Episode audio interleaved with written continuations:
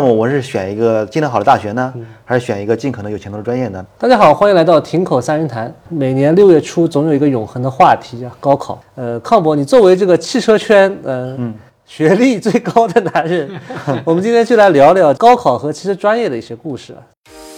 在中国智能汽车硅谷观察行业变化。大家好，这里是亭口三人谈，我是绿星频道许正，这是一档谈话节目。每周和老朋友清华大学汽车博士张康康、资深汽车行业从业者朱玉龙聊聊最不正经的新能源行业动态。是清华，然后校长是交大，但你交大的你是电院嘛？电子学，电子信息学。呃，我是同济汽车，应该讲都是这个比较呃偏汽车偏工科类的汽车大拿啊，不。机叫机机电工程学院，现在清华也叫运载学院了，对吧？车辆与运载学院，车辆与运载学院，简称靓仔学院。靓仔。要么先说说高考吧，应该讲这个每年到了这一刻，可能更多的大家从心底的这个高考回忆，可能不由自主的被唤起。那康博，其实我啊，更多的我觉得我在知乎上认识你的话，更多的就是看了你的片，你讲你高考的这个经历的一个回答，是吧？你应该是经历了这个葛军那年的这个魔鬼地狱挑战，对对对对对对，呃对，因为我是在河南高考的，各种意义上来说，我就是一个小镇做题家，卷王。啊，卷王。我 我记得我们那一年是有，我这高考两年，我第一年没考上，就是葛军出题那个，第一年没考上清华，数学考了一百一十分吧，嗯，然后确实也比较低啊，应该比在座的都要低，然后因为葛军，因为是葛军。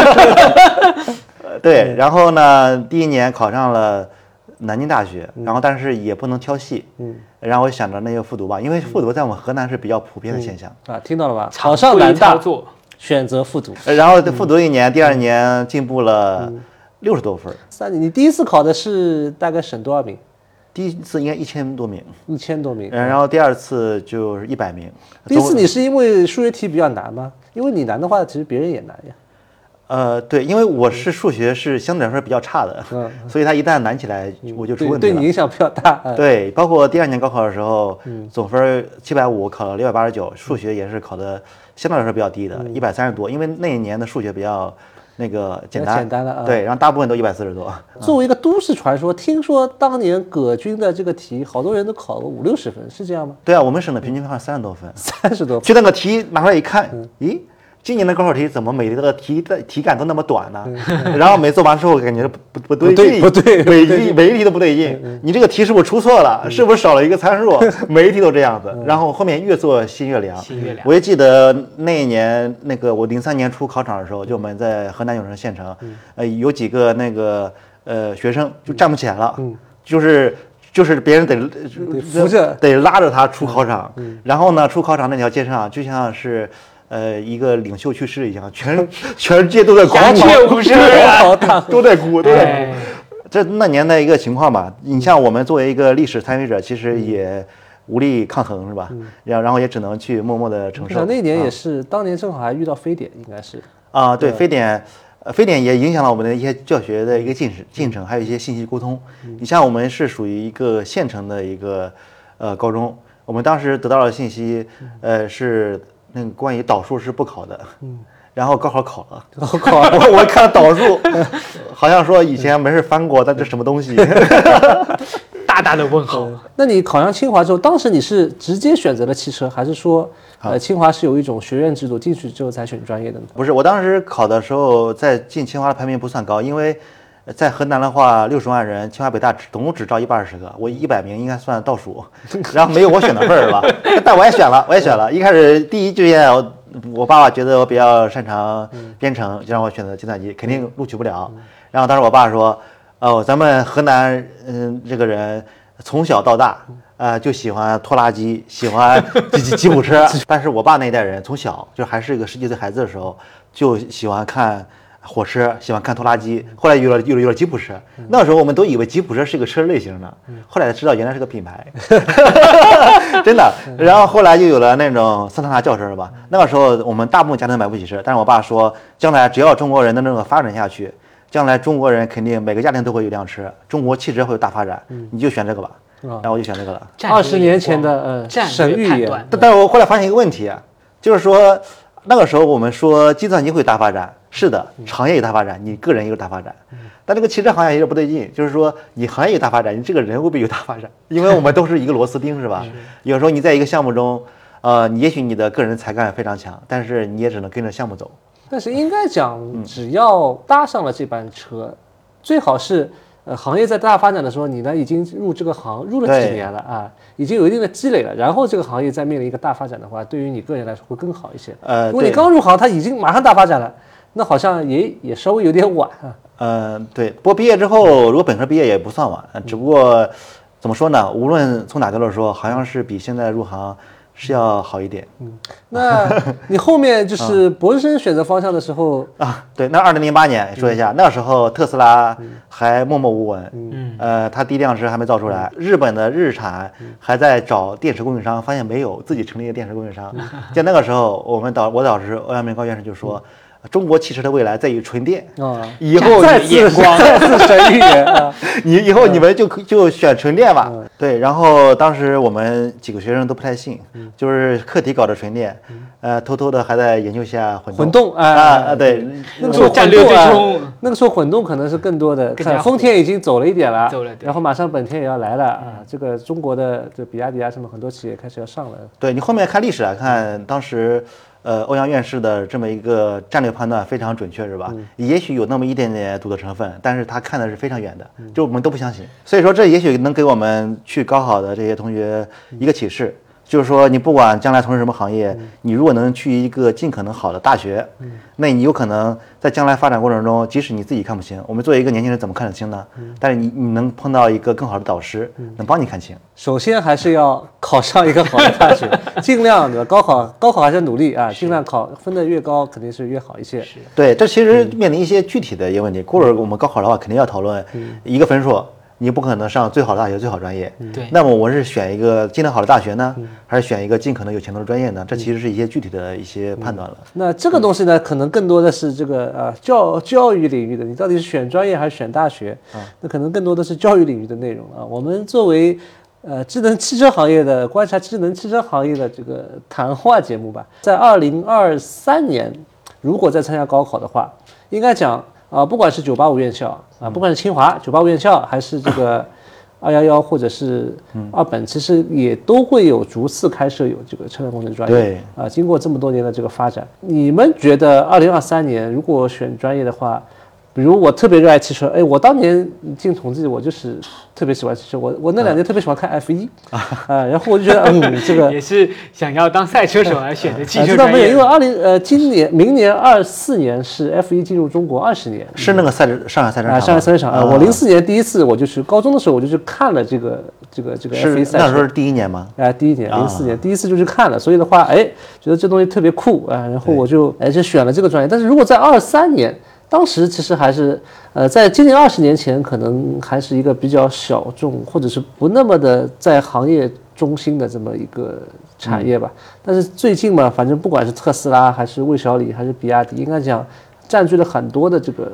对和手机一样，作为一种现在已经作为一种电子消费品，大家新闻里到处都看得到。而且它可能汽车行业还可能是中国制造从大国走向强国的一个标志。对啊，你要出海，出海，哎，我觉得其实这个里头就是变成了一个核心的问题嘛，就是说你怎么样以一个姿势来进入汽车行业。嗯。其实我们现在比较一下，二零二三年，如果你是一个搞芯片的进入汽车行业，跟一个搞软件的进入汽车行业，或者你又单纯一个画数模的，就是搞这个机械结构的进入汽车行业，你可能启门的薪水可能要差很多，对要差一半。我觉得这个其实就把汽车的特性完全讲出来了。在原来的时代是发动机、变速箱的时代，那其实大家其实更多的是按部就班的做系统工程。就像康博讲的，每个人就是一个微小的原子去做自己的事情，负责一个小螺丝钉或者一个门把手。但是到了下个阶段，有些东西就变得不是那么重要。就有点偏软软件那种。对，，然后我们其实把整个汽车将来有增价值增加的部分，其实就两个嘛，软件加芯片嘛。对，其实我们在讨论这个问题之前，是不是应该讨论另外一个问题，就是说汽车行业还值不值得进？因为你想，现在他今年高考，那他毕业读个研究生七年七年之后七了年之后了，啊，对就是说，站在二零二三年，我觉得值得进的，因为现在我们的汽车销量、产销量虽然已经进入一个稳定状态，不增长了，但是呢，它整个的新技术还是在像那个潮水一样在涌进来，就智能化、电动化是吧？这个时候你进来还是能找到一个好位置的。但如果七年之后呢？七年之后，我想电动化已经应该也差不多了。潮潮水已经呃下落了所以说我我觉得这个逻辑里头，就是说你现在报报考这个这个车辆工程，更像是在一个错误的时间点去做，因为你你学的知识或者干嘛，某种意义上面更多的是为了各位考生去考虑。也就是说，你学了车辆工程，那你可选的范围，就像你选了建筑，你只能在这个赛道里头。如果你要花费很大的劲去做，然后我们其实把智能汽车，不管是电气化、智能化拆开来看。要么就是电化学，就是围绕这种储能单元；要么就围绕着芯片，围绕着软件。其实你会发现，其实它已经变成了一个交叉学科、交叉技术融合的那部分。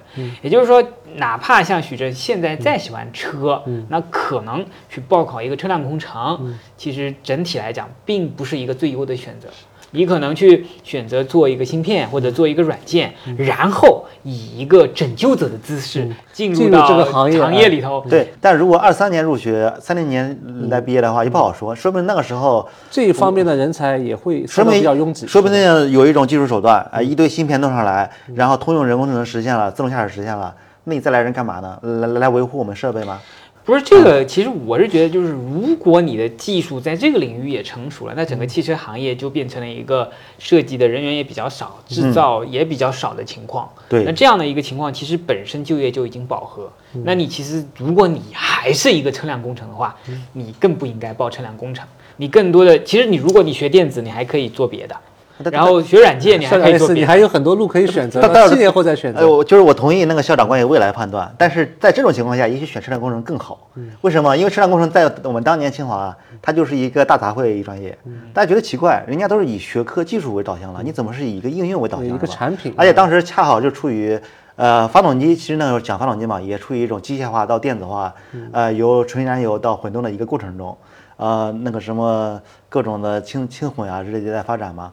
呃，当时我们就已经意识到了这个教材和我们实际应用不太一样。那个时候我们拆车还能拆出来化油器，然后但实际上肯定用不上了。所以说，这个就像华山派里的剑宗、呃剑宗跟气宗，嗯然后也就是说，你选单一的软件芯片，就是以剑宗为主，讲的就是拼音啊对专业轻盈专业能力专业性。然后你去选车辆工程，就像气宗。就就练这个基础，你可以练好基础之后，这个也学，那个也学，反正大杂烩嘛。对，就是那个时候我记得大一学没学汽车方面的，大二学一学那个汽车基础知识，大三呢学学底盘发动机，然后紧接着就研究生了。研究生呢发现要编程，因为要电控了，呃，但一下子就就差距比较大。呃，所以我想说，清华的车辆工程不是普通人，也就是说，你如果不是清华，这个学一点，那个也学一点，这可不是这个学霸。但这可能也是一种，也不是说是清华，可能是整个车辆工程教育呃高校的整个其实到了研究生阶段是比较容易调整的，因为导师会给你分配项目，然后会指导你选哪节课，不选哪节课。但是本科阶段呢，它整个教育体系是随着高校比较硬化、比较硬的吧，我不太清楚。嗯，就像康博说的，其实你大一进去刚刚开始，嗯，你不要导数，呃，你就先先学高等数学，什么是导数，对不对？基础呃，基础呃数学、物理、力学，可能要到大二上半学期一年半左右时间才能上完。对然后马上啊，这个进入到你刚刚说的其实理论呃，其实理论，但是如果呃教材没有跟上的话，可能我们现在还在学。呃，化油器我估计二零二三年估计拆不到的话，。但是当时学其实理论也有点，就是感觉是有点难。学什么功率谱密度，到现在我都不是很懂。讲基地的，对吧？对，功率谱密。所以说我给大家安利一下电子。那其实我们会发现，就是不管是汽车、智能汽车行业，它其实严重依赖于半导体，而我们国家目前最痛的就是半导体。不管是这个嗯半导体制造、设计开发，其实都有广阔的前景。所以可以这么理解，就是说你如果能考上比较好的大学，包括交大、清华的话，你还可以选车辆工程，因为那个时候就是一个大杂烩专业，是有点像是一个通识教育。是你在里面我靠你的个人的主动性，嗯，学霸可以选。啊，你你到呃大二大三搞清楚自己的兴趣，去选新的老师，去学新的课程都可以。学霸可以转，呃然后如果是你从一开始就像校长想那么清楚，或者他教育孩子，他他爸爸讲的比较想的比较清楚 啊，是吧？你就开始学的半导体，你不用想了。应该讲前两天发生了这个 OPPO 的这个芯片公司折库一下子裁员，但是我听说后续的消息是一旦这个裁员的消息发出来，马上各种 HR 的群里面都开始啊挖他们的这个这个人才，对吧？应该讲对他们来说可能呃短期是一个悲伤的故事，但长期来看，应该讲只要整个行业是快速发展的话。呃，中国的半导体至少在二零二三年来看，后面还是有挺多年的这个发展。呃，其实给大家一个知识啊，其实，在二零在疫情以前，中国的汽车半导体的这个设计公司的在中国的份额是百分之五不到，也就是说，其实百分之九十五全是全球各大呃半导体很容易形成巨头头垄断。嗯，对。那某种意义上面来讲，随着整个二零二零年开始的缺芯，就使得中国的半导体汽车半导体发。有非常大的机会衍生出像我们熟知的地平线啊、黑芝麻呀，呃，包括有很多的这个对星驰这些企业，对，还有我师兄呃创立的那个辉熙智能，对，就是这样新的公司，它其实给了人新的机会。那某种意义上面来讲，随着他们在发展壮大或各个行业去渗透的话，其实是有很大的空间在里头。对。那么你某种意义上面来讲，呃，不管是以这样的公司为切入点，还是说你到车企对对口去做相关的芯片应用，其实都是未来下一代智能汽车的一个开发的模板，或者是汽车公司就需要这样的人才。以前咱们高考的时候听说的是二十一世纪是生物的世纪，生物的世纪。然后今天校长就说。呃，二十一世纪是半导体的世纪。相信现在高校现在选专业的话，到研究生方向选专业，发动机可能选的应该不会很多了。它已经过去了。嗯。但是我们之前也讲到，就是汽车作为我们身边能够接触到的这个算力比较强大的一个东西，在智能化这一端，其实和这个 ChatGPT 这种语言模型的那一端那条路，可能也是。在上层是交汇的，它可能有一些东西是共通的，所以说这就变成了华山派的剑宗跟气宗。你是先练剑还是先练气？一个是更多的像这个学霸一样，这个学一点，那个学一点，将来再通过编程融会贯通。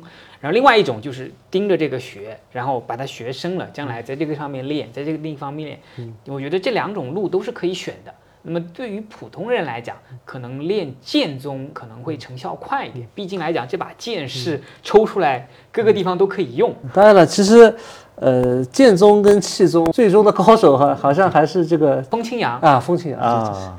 对。但是你作为一个庸才，你也可能成为这个风不平，成不忧，对吧？对。还是看你这个个人的水平。这只要还是二零二三年来看的话，它不管后续的如何的发展，它还是。汽车还是有智能化这个比较大的这个空间可以成长的。对，呃，整个高校的教育体系还是要快速的要适应这一块的话，对，车辆工程才能保持它的这个魅力吧。所以这个时候，我觉得无论是你是选的是半导体相关还是车辆工程的，这个高高高校的教育体系始终是慢行业的。你要保持一种开放的心态，嗯，就是既要把当时的考试考好，也要不停的去，呃。获得外面信息，都看我们节目啊之类的，是吧？然后，然后，然后你一定要选对方向。当大家都开始用《葵花宝典》的时候，你可不要再纠结什么剑宗气宗了，差不多这个意思。对，我觉得这个其实我回想一下，我零一年进大学，然后到零八年进入汽车行业，到现在其实没有一刻停止过学习。其实这个这么多年，其实从零八年刚进入汽车行业的开发节奏，跟现在完全不是一个对一个开发时间。我刚毕业的时候，我想的是，我搞我搞懂这一块，搞懂这一块。我就可以不学了吧？我可以倚老卖老对，所以说某种意义上面来讲，我们其实觉得就是说，如果你对汽车感兴趣的话，不光是整个汽车行业的基础知识，然后最新层面就是以特斯拉为蓝本，在整个电池的技术层面，像四六八零，还有它的最近特斯拉也在去提取锂矿进行精精炼那个锂了，然后包括它的这个。机器人，它的 BEV Transformer 的模型，包括它的这个最新的这个 FSD 的这个芯片，其实你会发现，它其实是一个集大成者，它最它把美国工程教育的一些学生为其所用。所以某种的角度来讲，就是中国来讲，其实将来也会出现一些伟大的汽车公司，把各方面的人才整合到这个赛道里头。就是以前咱们说大学是开始，然后说说也说到什么活到老学到老，但当时主要还觉得这是一个。上进的人的美德，到现在我们现在已经不一样了。切身的体会。现在不是，现在已经是你，你没有这一点，你你就活不下去了，就被淘汰。有这种感觉。是。刚才朱校长说，将来也中国也会出现那种企业家，把这个人才聚在一起，朝一个正确的方向产生伟大的成果。说这点的时候，我觉得好像何小鹏和理想的愿景好像都是这样子的，李斌好像是另外一种，但好像何小鹏跟理想做的这个道路也不太一样，道路不太一样，但他们的我感觉他们的愿望还是一样的，因为你像理想也说，二零三零年。理想成为一家人工智能公司，嗯，这个我也这么说。我觉得很有意思啊。其实理想在我们私聊的时候，他会说他现在有两个产品，一个是做智能汽车给消费者的，另外一个呢是给员工的，叫这个就是一个可迭代的智能化的组织。那其实这里头其实就是互为表表里啦。就是有一个非常强有力、执行力的组织去迭代学习，才能够把好的这个产品往外推。那这种逻辑，其实你跟 Elon Musk 的逻辑是一样的。刚才我们这台摆了一两本德语书，对，一翻开都是里面的公式、悬架、底盘、基地、路面，各种。像这些东西确实是很重要的，因为它车的本质属性嘛。它现在你要做一个汽车的话，很多都能买到了，人家就像一个软件也渐渐的给模块化一样，他把那些东西都打包成一个完整东西给你了。